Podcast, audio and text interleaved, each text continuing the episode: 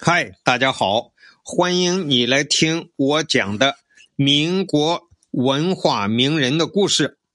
其中最重要的一位民国文化名人呐，胡适，已经讲了七集了。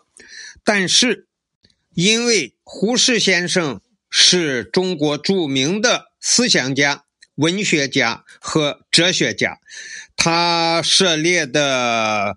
呃，学问的范围啊很广，所以呢，在百度里面的资料也是非常的多。那么，我们继续讲关于胡适为什么是一个思想家，那么就要讲胡适先生的政治思想。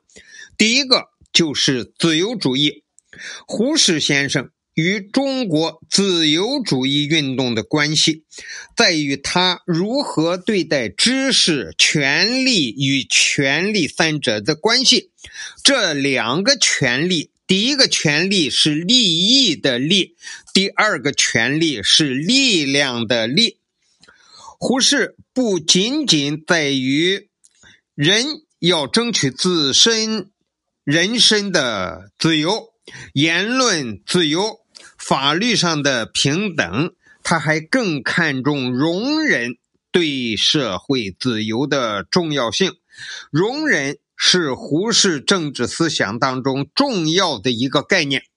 他坚信，他能将人类，尤其是中国国民的理智加以改善，可以在他们心中建立。真正的建立起尊重知识、敬仰历史、崇尚理性和追求正义的完善的公民心性，在此前提下，国民权利这个是利益的利，国民权利主体意识得以树立。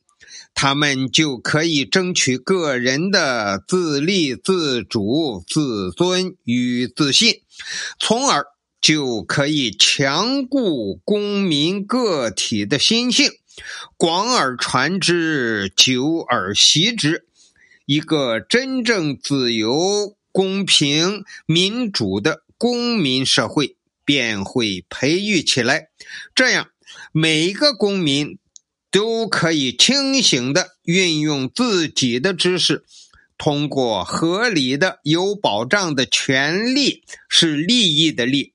通过这个有保障的权利，真正使权利为人类的福祉服务。后边这个权利是力量的力，切实为建设一个自由人的文明的联合体而奋斗不已。胡适先生认为，真正自由的社会是有包容性的社会。你看，胡适又提到包容，这个社会可以让不同政见、不同观点的人生活在一起；这个社会可以让不同党派的人来担任重要的职务；这个社会允许有不同的声音、不同的政治理想。这个社会也允许你是无神论者，当然也允许你有宗教信仰。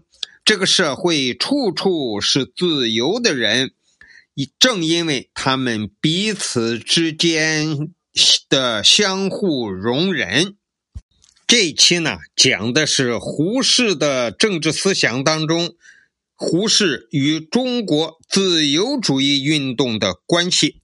感谢你的收听，咱们下期再见。